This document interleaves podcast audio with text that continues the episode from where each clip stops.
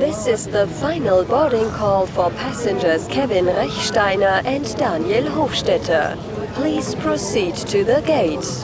Kevin Rechsteiner and Daniel Hofstetter, where have you been?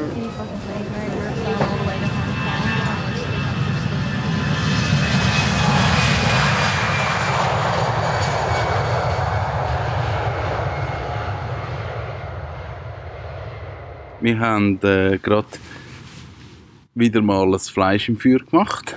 Wir haben unsere Gemüsepfanne gemacht. In der, in der Feuerschale. Und Das ist so die Tradition. Die haben Ja. wir eigentlich angefangen, fast so ein bisschen gleichzeitig, seit du im Wagen wohnst. das stimmt. Das haben wir, ja, das stimmt. Und wir haben es eigentlich schon in allen Jahreszeiten gemacht. Haben wir schon im Winter gemacht? Ja. Ja, wir haben es schon im Winter gemacht. Am, zwischen Weihnachten und Neujahr. Mit den Frauen. Und ähm, es ist ja Herbst, seit ein paar Tagen. Ja. Und ich bin von gestern im Schnee. Hat es dich schon verwünscht? Äh, es ist äh, glimpflich ausgegangen. Wir sind äh, auf dem Highway gewesen, von den Dolomiten. Und über den Brenner hat es also wirklich so fett geflockert. Also hängen geblieben Schnee? Nein, ja, also oben dran schon. Auf der Okay. Autobahn war es kein Problem. Gewesen. Also es war nicht mal rutschig. Gewesen. Aber du weißt ja, wie es ist. Die Leute haben dann ganz das Gefühl, oh, oh. ich habe nur noch zwei Rad. ja. Ähm, aber es war mega fein, gewesen, das Fleisch. Super gewesen. es ist einfach auch so, ich bin immer wieder begeistert von dieser Einfachheit und ja, es ist einfach so irgendetwas zwischen atmosphärisch und kulinarischen Höhenflug und alles, alles da. Wir wollten eigentlich den Kürbis noch drauf tun, weil Sandra hat mir äh, auf Instagram ein, einen Post geschickt, wo einfach ein Kürbis im Feuer ist und ich dachte, das ist auch noch cool. Aber wir haben dann ein bisschen zu viel Apero gehabt mit Käse und so und dann haben wir den Kürbis nicht mögen. Darum haben wir ihn noch verschont. Ja, nein, gibt es jetzt immer noch. Ich genieße es im Fall mega da. Also wir sitzen jetzt gerade, dass man so ein bisschen geografisch weiß, wo wir sind. Ich bin in Tiefen, wir sitzen vor dem Wagen am Feuer und der Hof ist ja sehr abgelegen. Also ähnlich wie Buchberg. Man hört die Straßen nicht, man hört die Menschheit. Ich höre jetzt gerade den Flüger, aber es ist mega ruhig und das finde ich mega schön. Ich habe es ein paar Mal gedacht am Abend, noch schnell so ein bisschen draussen sitzen und so. Das ist schon cool. Und so ein bisschen das knisternde Lagerfeuer, das hat halt schon, ist eigentlich ein zeitloser Magnet für die Menschheit. Ist schon so. Ja. Ja. Und ich freue mich wirklich so ein bisschen auf den Herbst und jetzt wieder äh, sogar, ja nicht gerade auf schlechte Wetter, aber so die kühlere Jahreszeit. Ja. Wir haben jetzt eine Woche lang gehabt, voll verregnet und eben sogar ein bisschen Schnee. Und das ist schon nicht so das, was du willst. Aber, ähm, aber ja, ich bin eigentlich irgendwie, glaube ich, es hat mir auch gut getan, den Sommer. Also weißt du, jetzt wirklich mehrere Monate können mich ein um mich selber kümmern und es hat sich hure viel da bei mir. Und ich, ich habe so eine gute Energie. Ich habe das glaube schon mal gesagt, aber ich spüre es immer noch. Es ist nachhaltig. Das Duracell-Häschen. Das ist- das ist cool. Ähm, und dann trinken wir auch noch einen feinen Kaffee. Genau. Es sind. Äh, ich habe überall noch einen Restkaffee.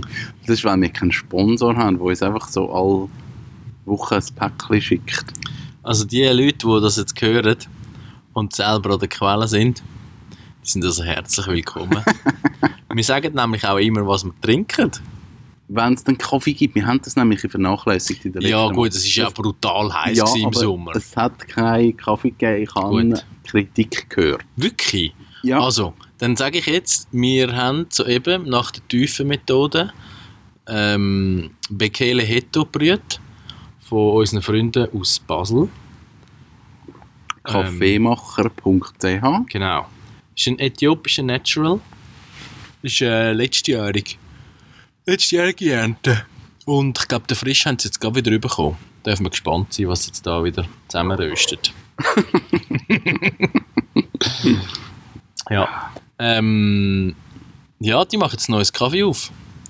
Der Felix war irgendwie die letzten zwei Monate wie wild am Arbeiten und hat da Er ist auch Schreiner. ja, eben, also er ist auch Gipser Ja, und Er ist, sanitär. äh, Ladenbauer. Mhm. Und ich habe es gesehen, ich bin einmal, ich habe eine langjährige, es war keine Wettschuld, gewesen, aber ich habe immer gesagt, ich komme mal mit dem Velo auf einen Espresso. Und das habe ich gemacht vor zwei Wochen. Bin ich mit dem Velo auf Basel gefahren und habe seine Baustelle besucht und dann haben wir dort gekäfelt. Und es war cool. Gewesen. Dann bin ich wieder heimgefahren mit dem Velo. Das ist für mich immer noch, wenn du so sagst, äh, ich bin am Vierwaldstättersee gefahren oder ich bin schnell auf Basel gefahren. Das ist für mich so etwa gleich, wie wenn jemand sagt, ich bin auf China gelaufen.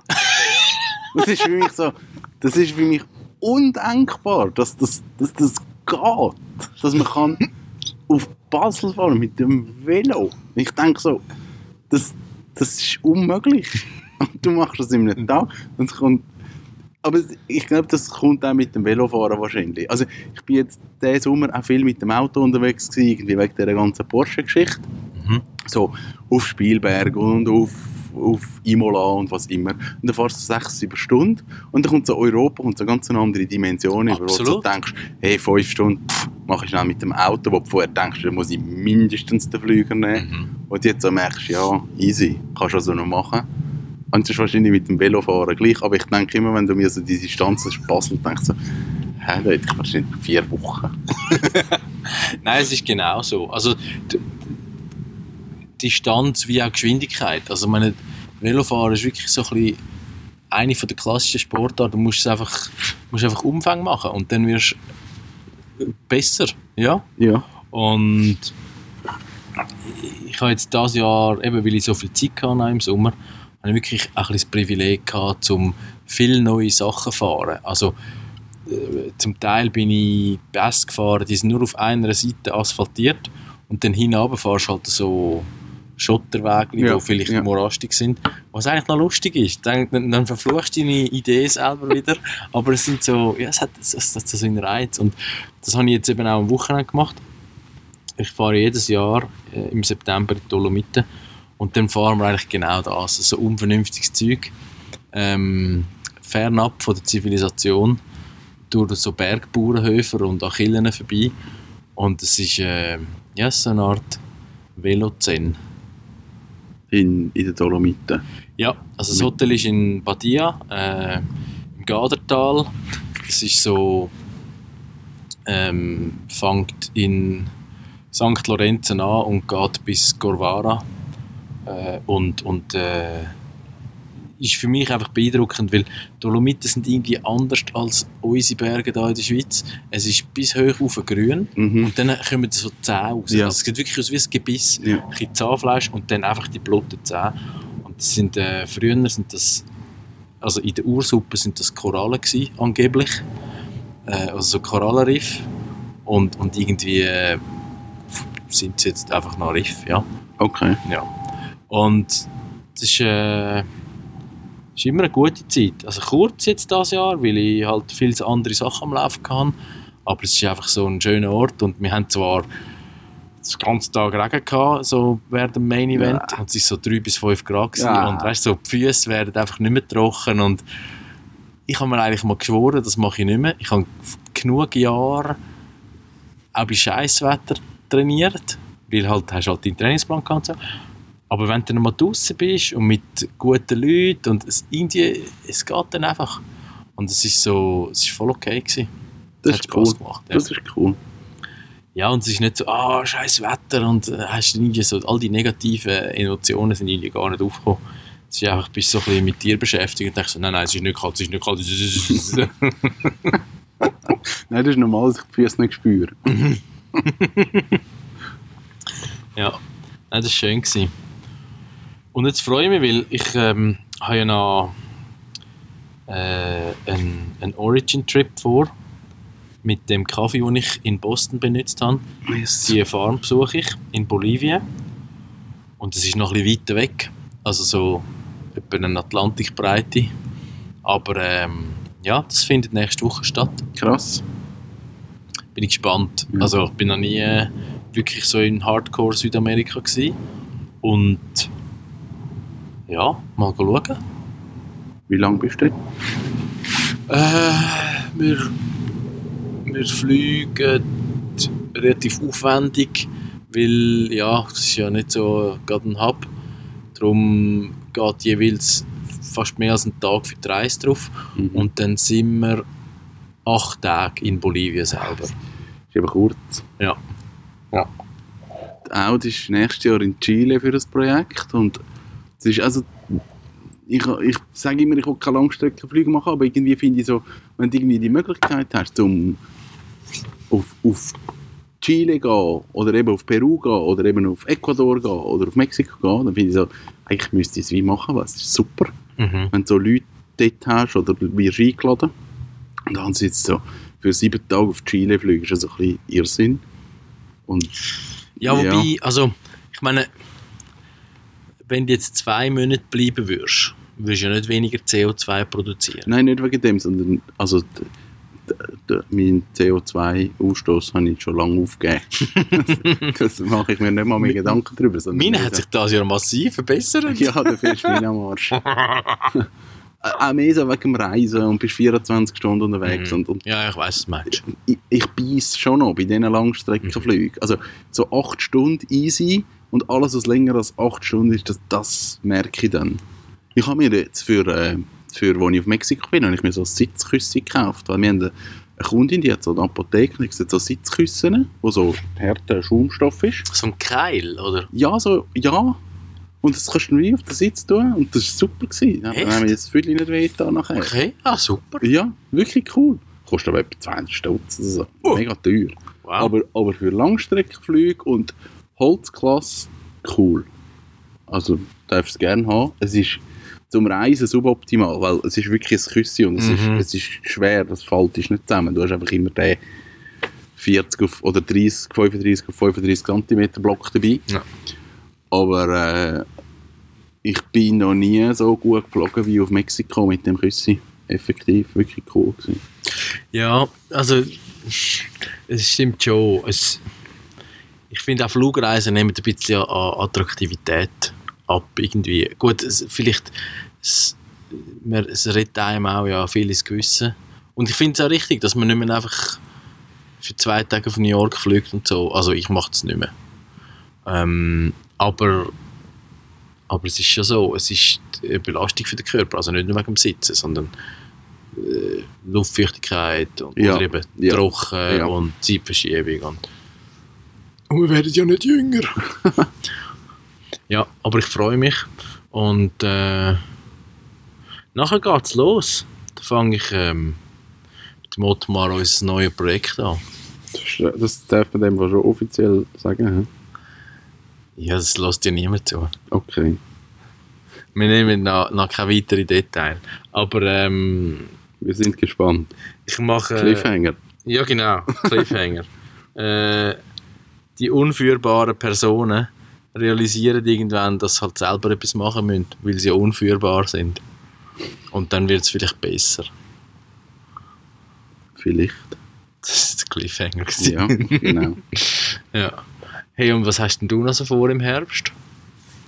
Also meine grösste Baustelle ist mein Buch, mein Tiny House Buch, wo aber gerade eine mega schöne Entwicklung durchmacht. Also meine Grundidee vom Buch war, dass ich eigentlich möchte ein Handbuch machen wo, wo ich beschreibe, wie funktioniert Isolation, wie funktioniert äh, Wasser, wie funktioniert Strom, wie tut man ein Tiny House aufbauen, was gibt es für Möglichkeiten zum Holzverbindungen machen, welches Holz kann man nutzen.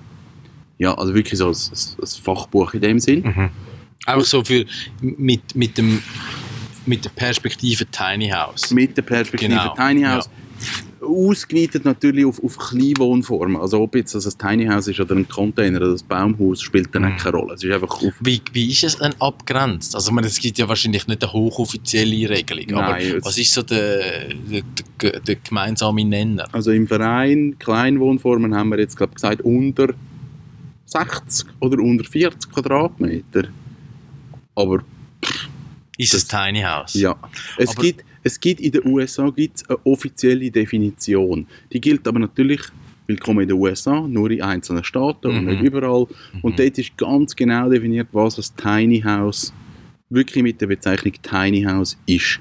Bezieht sich aber rein auf die Wohnfläche. Und sind es dort auch schon weiter, was so ein bisschen die Homologierung angeht von dem Status? Mm, auch staatsabhängig. Ja. An gewissen Orten schon, an anderen nicht. An vielen Orten wird es toleriert. Ich habe, als ich im Ende 16, Anfang 17 meinen Roadtrip gemacht habe, von Seattle auf L.A., habe ich äh, immer mal wieder die gleichen Senioren getroffen, die mit so RVs unterwegs Okay. sind. Weißt du, die Ja. riesen Wohnmobilschiffe. Und dann irgendwie ist mir das, also es ist so lustig gewesen, man hat- die wirklich so das, das dritte Mal getroffen und dann mal so gefragt, so, ey, was sind die überhaupt für komische Vögel? Und die haben so Plaketten angehabt und dann haben die gesagt, ich weiß den Namen nicht mehr, aber die haben so einen lustigen äh, Ausdruck gehabt, irgendetwas Rambler, bla bla bla. Und das ist so ein Verein von Senioren, wo eigentlich in ihren RVs lebt. Und die haben dann aber wirklich äh, Firmen, die auf das spezialisiert sind. Das heißt, die unterhalten für dich einen Briefkasten. Okay, Die sind so ja. quasi die, dort, wo deine Schriften sind. Und also Ja. es ist wirklich so gemacht, dass sie Ja. dann so wie der verlängerte Arm sind. Das habe ich noch cool gefunden. Ja, ich glaube, das ist auch etwas, wo, wo in einer USA einfach funktioniert. Mhm. Sobald du in der Schweiz bist mit noch irgendwie 8 Millionen Leuten, das geht nicht. Also da musst du wie andere, klein, genau, da musst du wie andere Wege finden, die es gibt. Aber das muss man wie herausfinden. Ja. Aber ich habe dich unterbrochen. Was ist jetzt die Entwicklung im Buch? Genau, zuerst ist da das eigentlich ein Handbuch für, du kannst es planen und du kannst das Zeug selber auch verbauen. Mhm. Und dann habe ich wollte einfach ein paar Tiny House Bauer, Lieferanten vorstellen. Einfach Leute, die eins gebaut haben oder Firmen, die Tiny Houses herstellen. Und irgendwie habe ich mit diesen Leuten angefangen zu reden und dann wie gemerkt, eigentlich kommen die, die die Tiny House bauen, die kommen immer die gleichen Fragen über. Mhm. Was baut ihr für das WC? Wie ist eure Isolation? Wie macht ihr das? Wie macht ihr das? Wie macht ihr das? Also auch wenn es ein fertiges Produkt ist, kommen eigentlich die gleichen Fragen so, wie ist das überhaupt gemacht? Mhm. Was die Leute wie interessiert. Und dann war meine Idee, gewesen, ich könnte ja eigentlich zu diesen zu diesen Menschen gehen und, und ganz konkret fragen, legen ihr eure Pläne offen? Also auch wenn ihr jetzt eine Firma seid, wo, wo Tiny Houses baut, würdet ihr das offenlegen, wie ihr das macht? Und dort war die Rückmeldung so, gewesen, ja voll, easy. Und jetzt geht es also in die Richtung, dass ich mehr Leute und mehr Firmen vorstelle, also in ganz Europa. Ich habe wirklich Deutschland, Österreich, Italien, Norwegen, äh, Schweden, Frankreich. Aus all diesen Gebieten habe ich Leute in Tiny Houses und die erzählen einerseits, wieso dass sie Tiny House bauen, was, sie, was ihnen wichtig ist, was ihnen Mhm. nicht wichtig ist. Und dann aber auch ganz konkret, wir setzen die und die Produkte ein aus dem und dem Grund. Mhm. Und ich denke mir noch, das könnte wirklich als Buch mega spannend sein, weil gerade wenn du dich mit Tiny Houses beschäftigst und so etwas möchtest bauen, dann möchtest du eigentlich mal so von möglichst vielen Leuten hören, hey, wie habe ich es gebaut, was sind meine Hürden gewesen, was sind die Überlegungen gewesen, dass du dir dann selber ein Bild machen kannst, wie machst du es am Schluss. Ja, und ich glaube, was ja wahrscheinlich auch noch die Herausforderung ist, also das habe ich ja bei dir erlebt, du musst ja dann immer so abstrahieren, okay, was nehme ich jetzt so ein bisschen aus dem Campingbereich, Genau. was nehme ich jetzt von Ja. den konventionellen Sanitärinstallationen und pipapo. Und, und in dem Moment, wo du dann so ein bisschen wie so eine Meta-Peer-Review hast, Mhm. dann, dann ist es ja mega wertvoll, Ja. oder? Ja, und es, es hat natürlich durch das, dass ich auch mit diesen Leuten rede, habe ich so ganz andere Blickwinkel bekommen. Also wenn ich jetzt irgendwie mit, mit äh, einem Tiny House Bauer aus Norwegen rede, dann sagt der Solaranlage, wir, wir, wir probieren es gar nicht. Wir denken keine drauf. Weil im Winter, Ja. du hast, es nützt dir nichts. Mhm. Und die vier Monate im Sommer, ja, ist dann nett, wenn du mit Solar betreiben kannst. Aber eigentlich, nein, es Ja. ist nicht realistisch, dass du das schaffst. Hankerum Also haben die aber wieder spannende Erfahrungen, was Isolation und Genau, so angeht. genau. oder? Die Ja. sagen natürlich dann, unser Fokus ist dann natürlich, dass wir viel mehr Isolation machen, dass wir anders heizen und Mhm. aber die Wärme viel mehr können im Haus behalten Wo du vielleicht in Italien, wie du sagst, ja, pff, ich tue mir dort brauche ich die Solaranlage vielleicht eher im Sommer zum eine Klimaanlage betreiben. Yes. Und dann hast du so mega viele verschiedene Blickwinkel und siehst, ja, gut, wo bin ich tätig, was ist dir wichtig und kannst dir dann so irgendwie überlegen, was macht für dich Sinn oder keinen Sinn. Also Und- gibt's, gi- zeigst du eine Art so ein, ein Strickmuster, wie man es machen könnte? Oder wie, wie, wie ist jetzt so Nein. die Outline? Also ich glaube, die Idee vom Buch ist wirklich, dass du, wenn du das durchgelesen hast, dann kannst du eigentlich, dann kannst du mit der Planung vom Haus anfangen und weißt schon genau, das und das und das werde ich einsetzen, aus Mhm. dem und dem Grund. Ja. Und wenn dann irgendjemand kommt und dir reinschnurrt und sagt, das ist aber scheiße, dass du weit Argumente hast und kannst sagen, aus dem Grund habe ich mich für das entschieden. Mhm. Das ist meine Überlegung dahinter. Haben denn dir viele Leute reingeredet? Mega, Ja, ja. mega. Also Leute, also, wo du angefragt hast? Nein. Oder?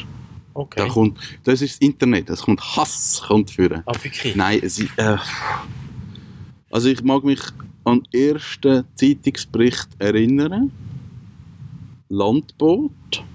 Ich hatte den Wagen frisch. Gehabt. Die sind, glaube ich, im Februar zu mir gekommen. Und dann habe ich den Wagen ausgeräumt und, und bin dort irgendwie mit meinen Handwerkerkleidern halt gestanden und dann haben die ein Foto von mir gemacht. Und es ist wirklich am gleichen Tag ein Mail gekommen von wegen, hey, die Jeans, die du hast, die ist Samt gewaschen. Das ist mega umweltschädlich, das geht eigentlich gar nicht, dass man so Hosen an hat.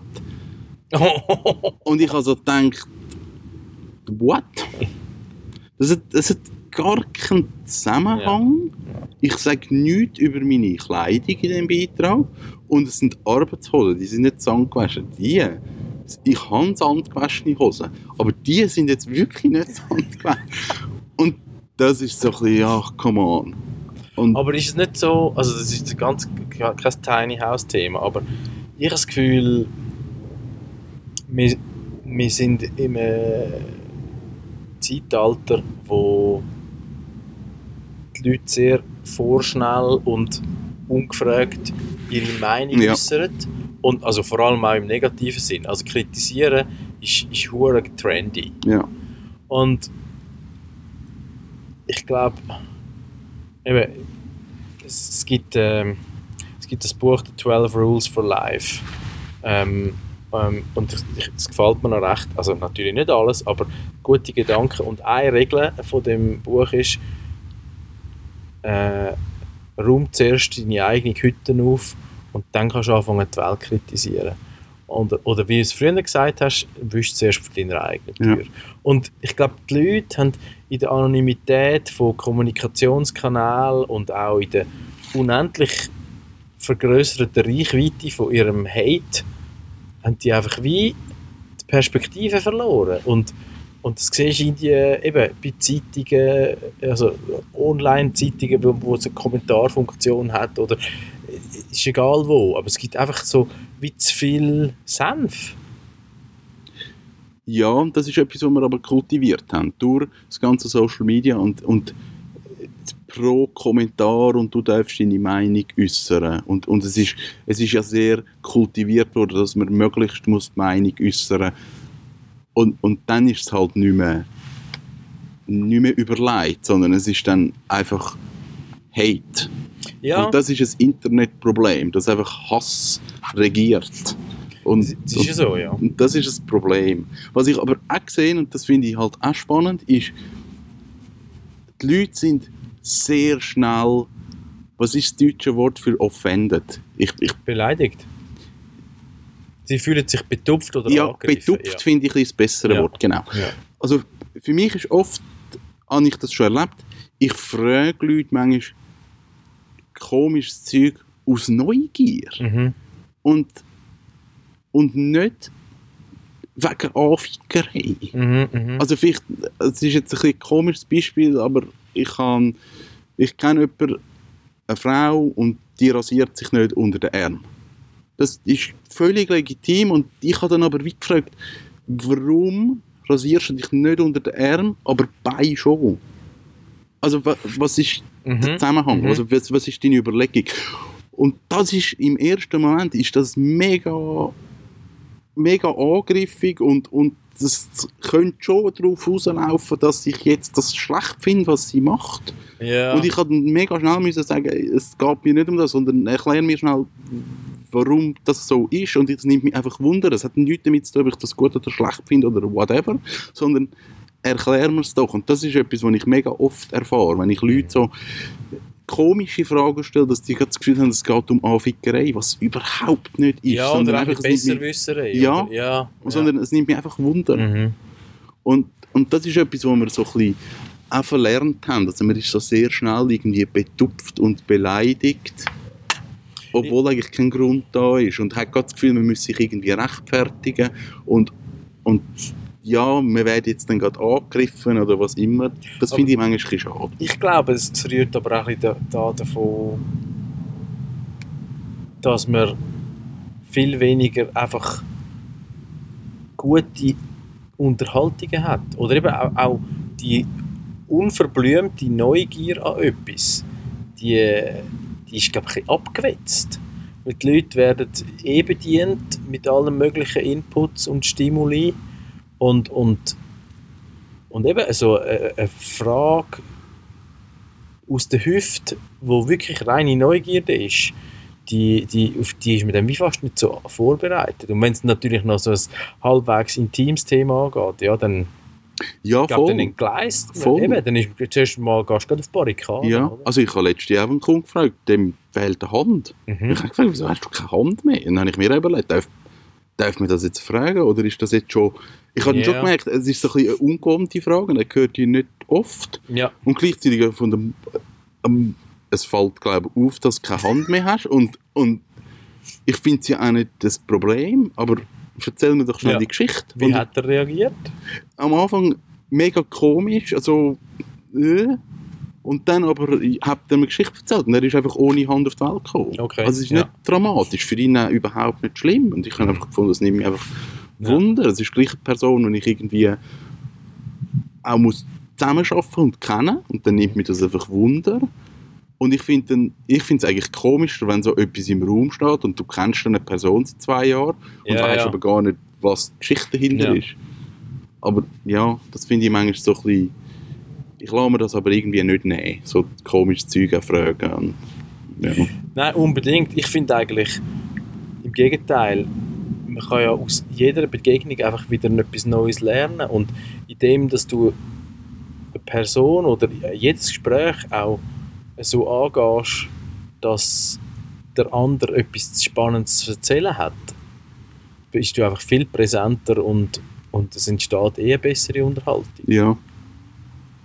Ich glaube, ich, ich kann mir das überlegen, dass ich viel, vielleicht muss meine Fragen wie anders eröffnen. Dass ich nicht einfach, hey, darf ich dich etwas fragen, sondern ich muss sagen, darf ich dich etwas fragen und es geht mir nicht irgendwie darum, dich anzugreifen und es ist eine Anfickerei und dann kommt die Frage, dass die Leute schon mal vorbereitet sind. Es kommt vielleicht ein heikles Thema, aber es geht mir jetzt nicht darum, irgendwie die Leute zu plagen. Keine Ahnung. Ja, mir wäre das glaube ich zu mühe. Also, ja mal, also es, es kommt natürlich darauf an, oder? Wenn, aber wenn es dann so musst in Watte packen, Ja, es ist ja nur die Eröffnung. ja, Ich wollte ja nachher immer noch wissen, warum man keine Hand ja mehr hat. klar, ja. Aber ich glaube schon, darf ich dich etwas fragen, das lange schon. Ja. Darf ich dich fragen, warum dass du, oder äh, wie, wie es dazu gekommen ist, dass du äh, einen Stumpf hast? Ja, Und dann, dann könntest du höchstens nach hinten reinschreiben, ja, also ich möchte nicht nachtreten, aber du kannst es, musst es nicht beantworten, Genau. wenn du nicht willst. genau. Ja. Vielleicht so. Und Ja. ich, ich lade oft einfach die Frage stehen und frage, warum hast du keine Hand? Ist das schlimm, wenn man nichts mit links kann machen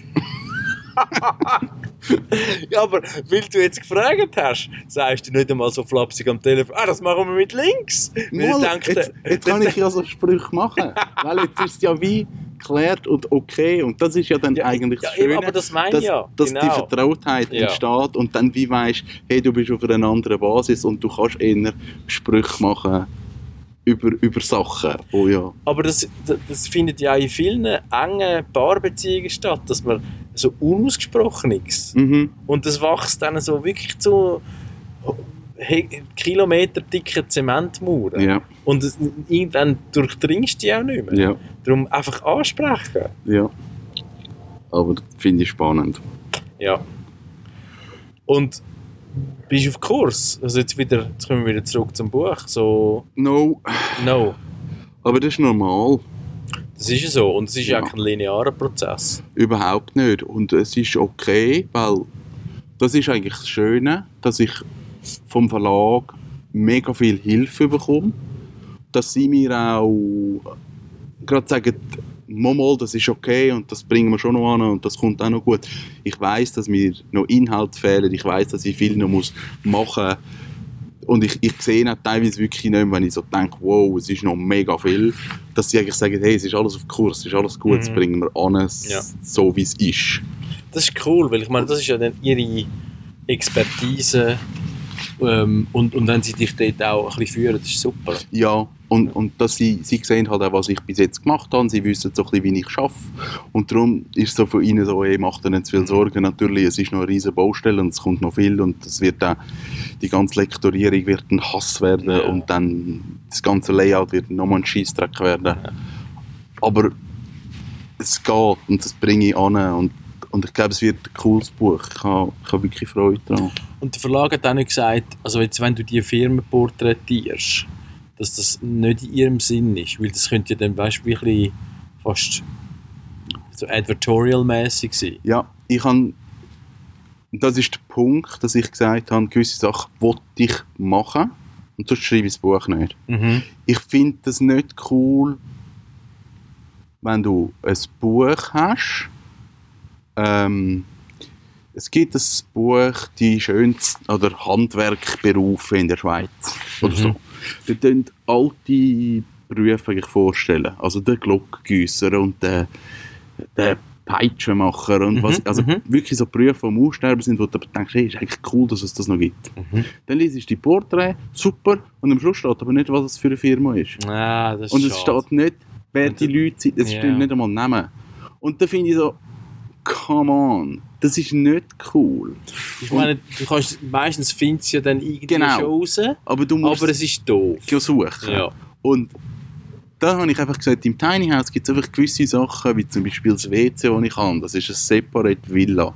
Das ist in 75% der Tiny Houses wird das eingesetzt. Mhm. Und jetzt soll ich das umschreiben und umgurken, aber das nicht benennen. Dann nützt das Buch nichts. Ja. Dann, dann musst du es nicht machen. Ja. Und darum habe ich gesagt, hey, ich will die Sachen benennen. Dann haben sie gesagt, das sei doch cool, soll ich machen? Ähm, einfach nicht. Also, ich tue jetzt nicht eine Steckdose, tue ich jetzt nicht mit dem Ja, Hersteller benennen. Das Ja, macht keinen Sinn, weil eine Steckdose ist eine Steckdose und nimm, was du willst. Aber Ein musst du die Firmen äh, auch kontaktieren? mache ich. Okay, Ich ja. frage die, ob, also ich sage ihnen einfach, hey, ich mache ein Buch und das ist das Thema. Und Und die sind kommen ja sicher nicht dagegen. Nein, das Ja. ist für die easy und sagen, hey, ich kann Spielmaterial Ja. haben oder sagst, wenn du irgendetwas Super, ja. brauchst. Ähm, bei den Herstellern eigentlich das Gleiche. Dort habe ich gesagt, ich wollte die einfach benennen. Natürlich, die Selektion findet von mir statt. Und gewisse Hersteller schaffen es dann halt einfach nicht ins Buch und andere schaffen es. Das ist halt so. Ja, aber das, Aber- ist, das zeichnet ja deine Erfahrung als Autor aus. Genau, Ja. das kann ich rechtfertigen, Ja. das finde ich okay. Und also ich mache jetzt etwas, wo, wo eigentlich jeder Verlag sagt, das darfst, sollst, we- wollen sie eigentlich nicht. Aber ich stelle sogar Bücher von anderen Verlagen vor, Okay. wo ich wirklich sage, hey, es, gibt, es gibt ja wenig auf dem Markt. Es gibt eins in einem Selbstverlag, äh, wo einer wirklich so seinen ganzen Bauprozess beschreibt, auch sehr detailliert. Und es gibt ein Buch, wo eine Autorin eigentlich Porträts beschrieben hat von Leuten, die in Tiny Houses wohnen und so, was ist die Motivation und wie lebt sich dort drin. Und ich fand, das sind mega schöne Bücher. Ich würde die gerne vorstellen. Und das ist einfach ungewöhnlich, dass ein Mhm. Verlag Bücher von einem anderen Verlag vorstellt. Aber sie haben auch gefunden, do it. Es konkurriert das Buch nicht. Es ist okay, wenn wir diesen Schritt mal machen und wir können das auch völlig rechtfertigen. Ich finde, das ist noch ein spannender Aspekt. Ich hatte eine ähnliche Unterhaltung gehabt vor, glaube etwa zwei oder drei Jahren mit einem Freund von mir, der hat eine Agentur gehabt. Ähm, klassische Werbeagentur. Mhm. Und, und die sind dann sukzessiv so ein bisschen, ein bisschen ins Business Development gegangen und, und so neue Kanäle erschliessen und so. Und, und er hat auch gesagt, sie möchten im Prinzip wie eine Plattform schaffen, wo völlige Transparenz herrscht. Also, weißt dass man kann, äh, ich sage jetzt so Kampagnenmechanismen und so wirklich offenlegen und, und dass in dem Sinne so wie eine Best Practice Plattform entsteht, wo man sich kann so eine Art virtuell treffen und, und auch eigentlich im Dienste der Wissenschaft oder eben der, der des Handwerks äh, eigentlich Fortschritt schaffen. Und, und ich finde es eigentlich noch cool und es ist ja im Prinzip auch so ein bisschen der Zeitgeist mit, mit äh, Share Economy und, und äh, nicht mehr einfach so Silo denken und, und, und äh, jeder für sich. Und ich glaube, wenn du das konsequent durchziehst, dann gibt es da Synergien, die allen etwas bringen. Ja, das glaube ich eben auch. Und ich glaube nicht zuletzt auch, also, ich sage es jetzt ein bisschen provokativ, eine veraltete Branche wie ein Verlag, wo Druckerzeugnisse verkauft, würde gut daran tun, ein bisschen aufmachen, oder? Ja. Also in dem Fall ist ja gut, wenn sie es machen, ja? Ja, also sie sind, eben, sie lassen mir da wirklich mega viel Freiraum. Also ich habe dann auch gesagt, ich möchte eigentlich begleitend zum Buch einen Podcast machen. Mhm. Das heißt, immer wenn ich jetzt Leute besuche oder mit Leuten telefoniere, sage ich auch grad, ich nehme das Gespräch gerade auf oder einen Teil daraus raus, der dann ein Podcast wird sein. Dann tust du es ein bisschen mit QR-Code verlinken, oder wie machst du das? Also das eine wird sein, dass ich eigentlich den Podcast möchte als Vorfeld für Marketing fürs Buch nutzen Ja, ja. und nachher aber auch im Buch hin dann auf das verlinken. Und das ist ja auch die Überlegung, willst du einen Podcast machen, weil dann können eigentlich die Leute können den Podcast hören und dann haben sie gewisse Infos schon. Und gleichzeitig finde ich, ja, aber das, ich stelle ja nicht die gleichen Fragen. Also Ja. in einem Podcast abhandeln, wie hast du isoliert, was hast du für das WC, wie kochst du, das mache ich nicht, das macht keinen Sinn. Ja. Da geht es mir viel mehr darum, wie hast du es gebaut und was ist der Prozess gewesen und es fängt an leben. Ja. Ja. Und, und dann, hat gefunden, cool, mach. Ist doch super. Und Ja. ja, ich, eben, ich weiß nicht, ob es am Schluss funktioniert, aber ich glaube, das wird cool. Und, und eben, ich, ich probiere wirklich so das Inkludierende zu machen und mit dem habe ich eigentlich wirklich so ein bisschen am meisten Erfolg. Es gibt in Deutschland, also es gibt das deutsche Tiny House Forum und dort habe ich auch einen geschrieben, wo für Deutschland die ganzen Gesetzesartikel auseinandergenommen hat. Also was ist in Deutschland die rechtliche Situation? Mhm. wie sieht das aus, was musst du machen, bla bla bla. Und dann habe ich gesagt, ich habe das zwar in meinem Buch in Wellen, die rechtliche Situation, aber ich wollte jetzt nicht einfach dieses Zeug rauskopieren in mein Buch, das finde ich nicht geil. Mhm. Dann habe ich mit dem ein bisschen hin und her geschrieben und er hat dann gesagt, ich mache das Buch, kommt im Selbstverlag raus, vermutlich Frühling 20, wo ich genau das drin habe. Und dann gesagt, dann muss ich es nicht reinnehmen, dann Ja. verweise ich auf dein Buch. Ja. Dann mache ich einfach zwei Seiten mit dir und wir verweisen auf dein Buch. Und dann können die, die in Deutschland sind und das interessiert, sollen dein Buch kaufen. ja, weil es ist ja eh lokal. Also sprich Genau. national. Ja. Genau. Ja, ja. Und ich fand, das macht eigentlich mehr Sinn. Und er ist dann auch so, ja, aber dann hast du ja gar nichts davon und, und was bringt dir denn das? Und ich gesagt, das muss mir ja nichts bringen. Es geht ja darum, was hat die Community von dem. Und. Wenn er das Buch rausgibt, dann muss ich nicht das Gleiche in mein Buch hier tun. Mhm. Was, Ja. was, was überwiegt für dich?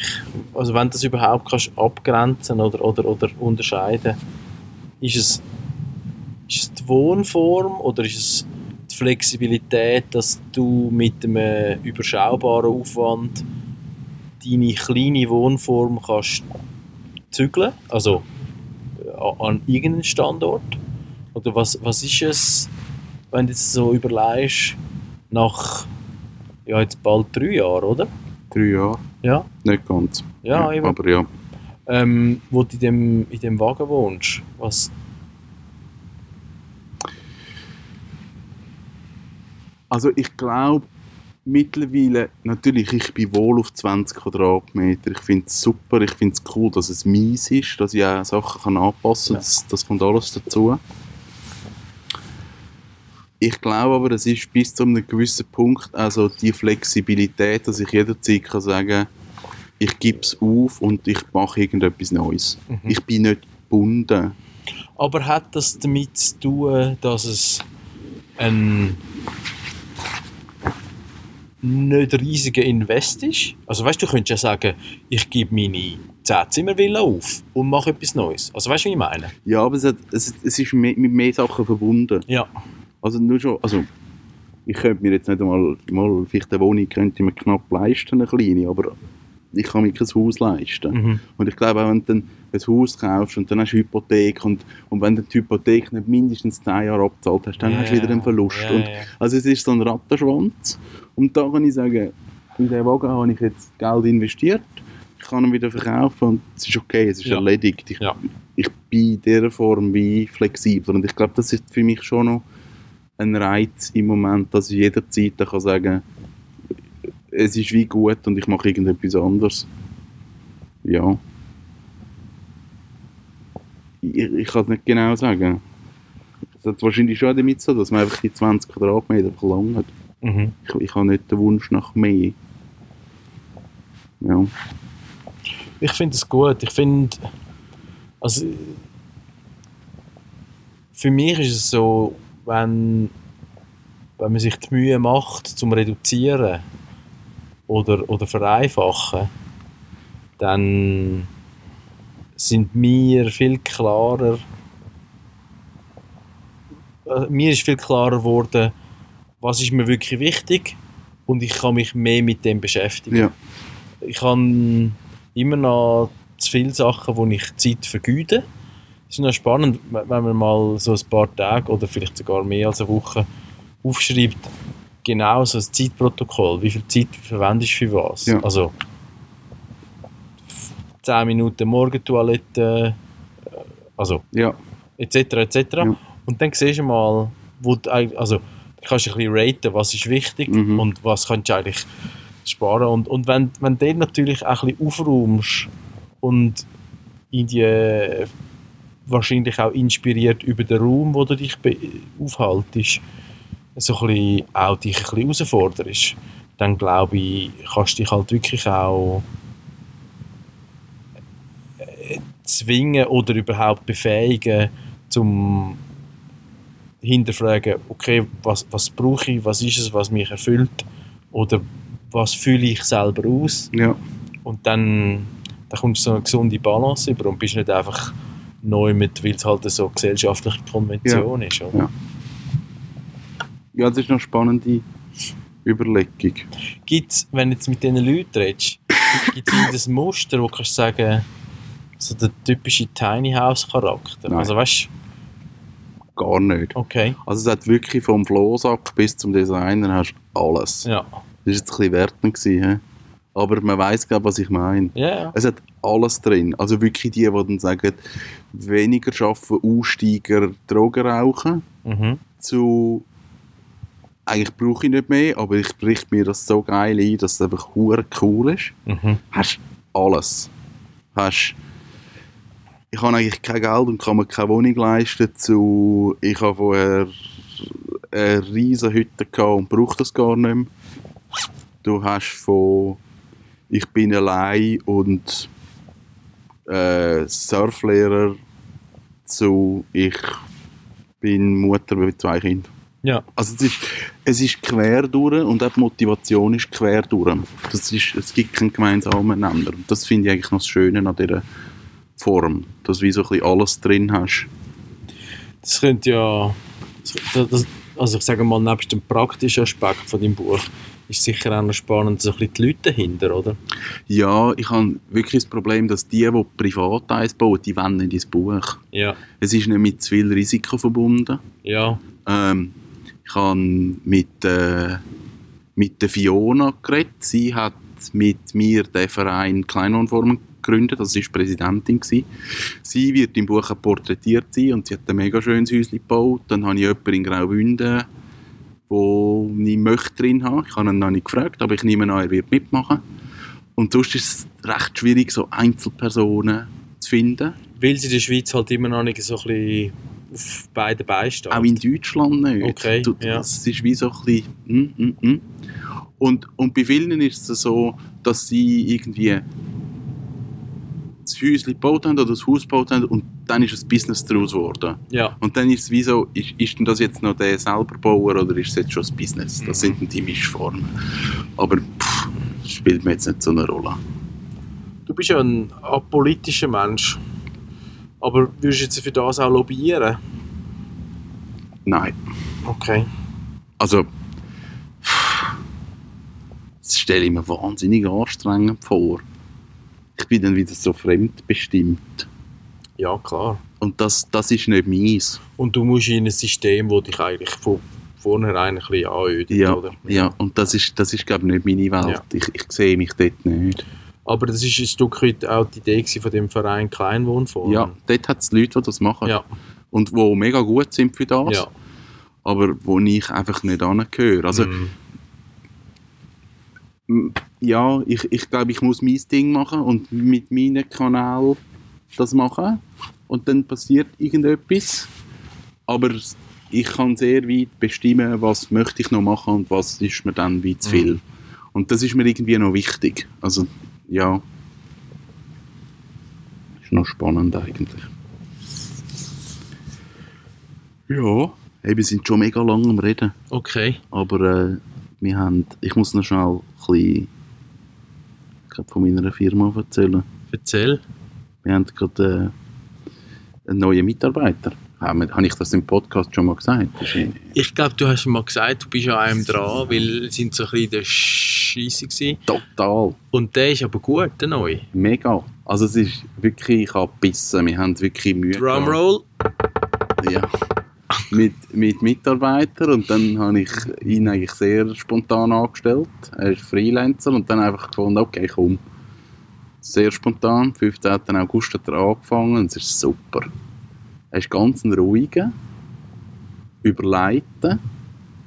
Ähm, cool ist, dass er, er ist weiter als ich. Der weiß wirklich hure viel. Das Also Fachwissen. Fachwissen. Das ist mega geil. Und er bringt sich ein. Das ist echt cool. Ja, 2019 ist ein, Umbruch, ein Umbruchjahr bei uns in der Firma. Mit, mit brutalen Rückschlägen. Aber jetzt glaube ich so, jetzt haben wir so ein Team beieinander, das cool ist. Das ist super. Ja. Ich finde immer so, es kommt mir jetzt so das Zitat im, im Sinn von Steve Jobs. Man sollte ja eigentlich als, als Geschäftsführer oder Teil vom Management smartere Leute anstellen und nicht denen sagen, was sie zu tun haben, sondern umgekehrt ihnen sagen, wie man es machen sollte. Und es tönt jetzt ein bisschen nach danach. Das ist, glaube ich, so. Also, ich glaube, mittlerweile haben wir wirklich ein Team beieinander, wo ich muss sagen, mit ähm, Andi Meier in der Telefonie, der hat ein Know-how reingebracht, das krass ist. Mhm. Mit dem Joel, wo auch mega viel Know-how reingebracht und auch von der Art her einfach cool ist. Und dem Simon jetzt auch nochmal, wo, wo nochmal so ein Multiplikator ist, was, was wirklich gut wird. Aber die richtigen Mitarbeiter finde ich einfach scheiße. Recruiting ist extrem Hey, schwierig. Das ist mega der Hass.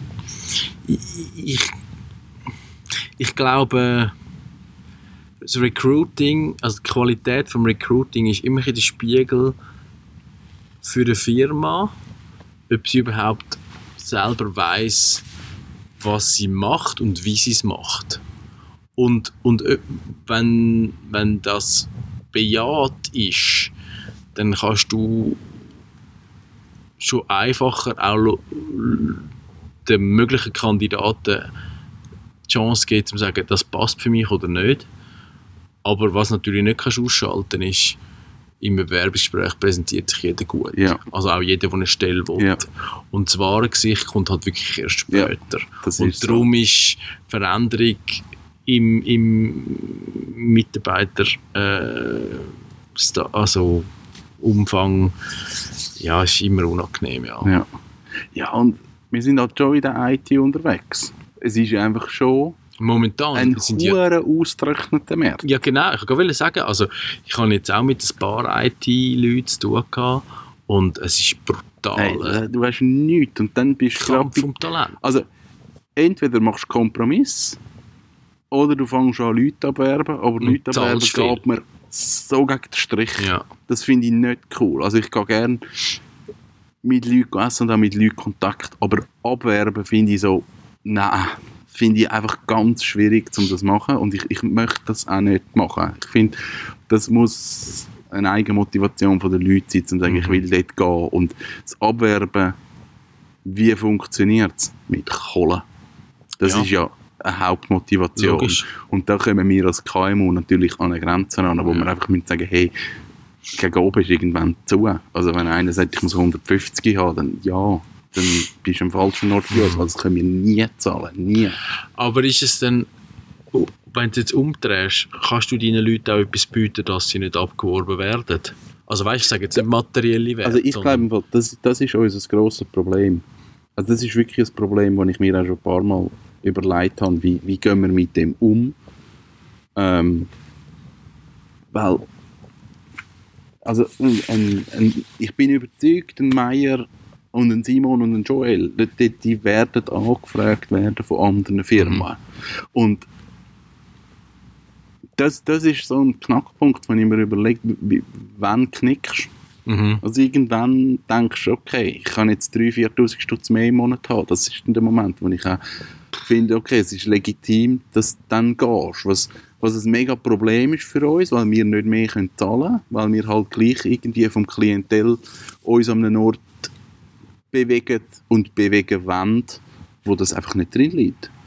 Und das ist das Problem, ich weiß es nicht. Also, es gibt schon, das ist jetzt sehr viel Insiderwissen, es gibt schon die Strategie, die wir haben, dass wir uns überlegen, in eine AG umzuwandeln und Mhm. dann Anteile zu vergeben. Mhm. Das ist definitiv ein Plan, dass wir so einfach sagen, okay, du kommst einfach deine, deine 10% oder deine 15% und dann sind es nicht mehr drei Teilhaber, sondern es sind dann sechs, was, was mir eigentlich sehr wenig Schmerzen gibt. Also da finde ich so, wenn man die guten Leute hat, dann kann man das auch durch sechs aufteilen, dann ist das auch easy. Du kannst ja das auch regeln, wer dann quasi ähm, wirklich auch Strategie Einfluss hat und wer Genau. nicht. Und wer, ja, Genau. Ja, ja. Und- ja, ich glaube eben, äh, das ist eine, ist eine Herausforderung, aber es ist auch eine Chance, um mit dem Mitarbeiter auf Augenhöhe zu kommunizieren und zu sagen, «Schau, das sind wir und das können wir dir bieten und, und, und darum funktioniert oder, oder weißt, ich Ja. sage jetzt mal Ja. mehr als so ein bisschen softe Faktoren. Ähm, man versteht, wenn du auf Cash reagierst, aber, aber weißt dann finde ich eben auch, ist es für den Mitarbeiter angenehmer, weil wenn du das nicht machst, dann ist es wie so, ja, wenn mir die anderen 150 zahlen, warum habe ich das bei der CCW nicht? Und, Ja. und das ist dann wie so, es kommt dann wie so ein bisschen, äh, ja, jetzt habe ich acht Jahre für zu wenig Geld geschafft. Ja. Ja. Und, und ich finde, dort äh, ist es einfach, wenn du offen kommunizierst und auch gemeinsam eine Lösung suchst, dann tust du die Beziehung eigentlich eh- innen noch verstärken, Ja. oder? Ja, das ist auch etwas, wo wir um mal da intern wieder kämpfen. Also ich meine, es geht auch wirklich um, um Lohnstrukturen und alles. Und, und da geht es teilweise darum, dass ich verdiene weniger als unsere Mitarbeiter. Und das ist auch okay für mich, das ist ja nicht das Thema, aber dort siehst du eben, wo ist auch die Grenze gegen oben. Ja. Es ist nicht so, dass die Mitarbeiter die Löhne abgedruckt werden und ich habe dann mehr Geld. Mhm. Das ist überhaupt nicht das Thema, sondern es ist wirklich einfach irgendwo ich glaube, wir sind in einer Umbruchphase und es kommt gut, aber es braucht wirklich einfach nochmal Zeit. Und das ist aber schon einfach immer eine Überlegung. Ja, jetzt haben wir gute Leute bei uns und wie haben wir es? Mhm. Und ich weiß nicht, ob dann einen Nachmittag lang Crossbow fahren oder ein bisschen mit dem Porsche auf der Rennstrecke, ob das, ob das eh langt. Hoffentlich langt es ein bisschen, aber ich kann es wie nicht sagen. Gut, auf der anderen Seite kannst du ja sagen, vielleicht willst du keine Mitarbeiter, die, die nur finanziell motiviert sind. Natürlich nicht. Ja. Natürlich nicht. Also ich, Also weißt du, dass es wie so eine natürliche Selektion ist. Ja. Wobei das, also am Ende vom Tag bringt es dir ja auch nichts, wenn der ein super Mann äh, abspringt, Du kannst sagen, ja, er hat eh die falsche Motivation. Also weißt du, es ist Ja. wie so, Genau. äh, du musst jetzt nicht päpstlicher sein als der Ja. Papst, oder? Ja. Also schließlich haben wir einen Auftrag und das ist ein Geschäft und es muss laufen. Ja. Genau. Und eben, das ist. Aber ich finde es auch wichtig, eben, dass wir uns, dass wir uns diesen Sachen auch bewusst sind als Firma, dass wir wie wissen, ey, die, die Möglichkeit gibt es einfach, dass uns die Leute einfach wegen finanziellen Gründen abspringen. Ja. Und nicht, weil sie uns nicht als Personen mögen, sondern wirklich, weil irgendwann der Anreiz einfach zu gross ist und sie Mhm. sagen, ja, ist so. Und, und mit dem müssen wir wie können umgehen und, und uns überlegen als Firma, ja gut, machen wir eine Umpositionierung, wachsen wir, werden wir grösser, aggressiver im Feld ähm, oder bleiben wir damit, dass es halt irgendwo finanziell oben fertig ist. Ja. Ja, Aber ich glaube, weißt du, es ist auch in dem Sinne noch wie ein bisschen zusätzliche Aufgabe, zum, wenn man sich dem, des, dieses Risikos bewusst ist, dass man vielleicht andere Wege begeht für das Know-how-Management. Oder? Also wenn du jetzt sagst, hey, wir sind uns bewusst, es könnte einer abspringen Ja. und wir sind, ich weiß es nicht genau, sagen wir acht Leute, dann, wenn einer geht, dann hinterlässt der Lücke. Und Ja. wie gehen wir jetzt mit dem um? Ja. Oder? Also, weißt du, dass, dass du meine, quasi die Not zur Tugend machst und auch wieder ein bisschen agiler wirst als, als Unternehmung, als Ja. Organisation. das, das sind wir jetzt wirklich am Aufbauen. Also eben das ganze Know-how und, und dass eigentlich mindestens immer zwei Personen pro Abteilung da sind. Eben darum habe ich einen Webmann wirklich gebraucht. Ja. ja, das kommt, aber gleich eben, es sind so Gedanken, die du irgendwann machst. Und, ja. Aber wo wichtig sind. Es geht immer weiter. Das ist so.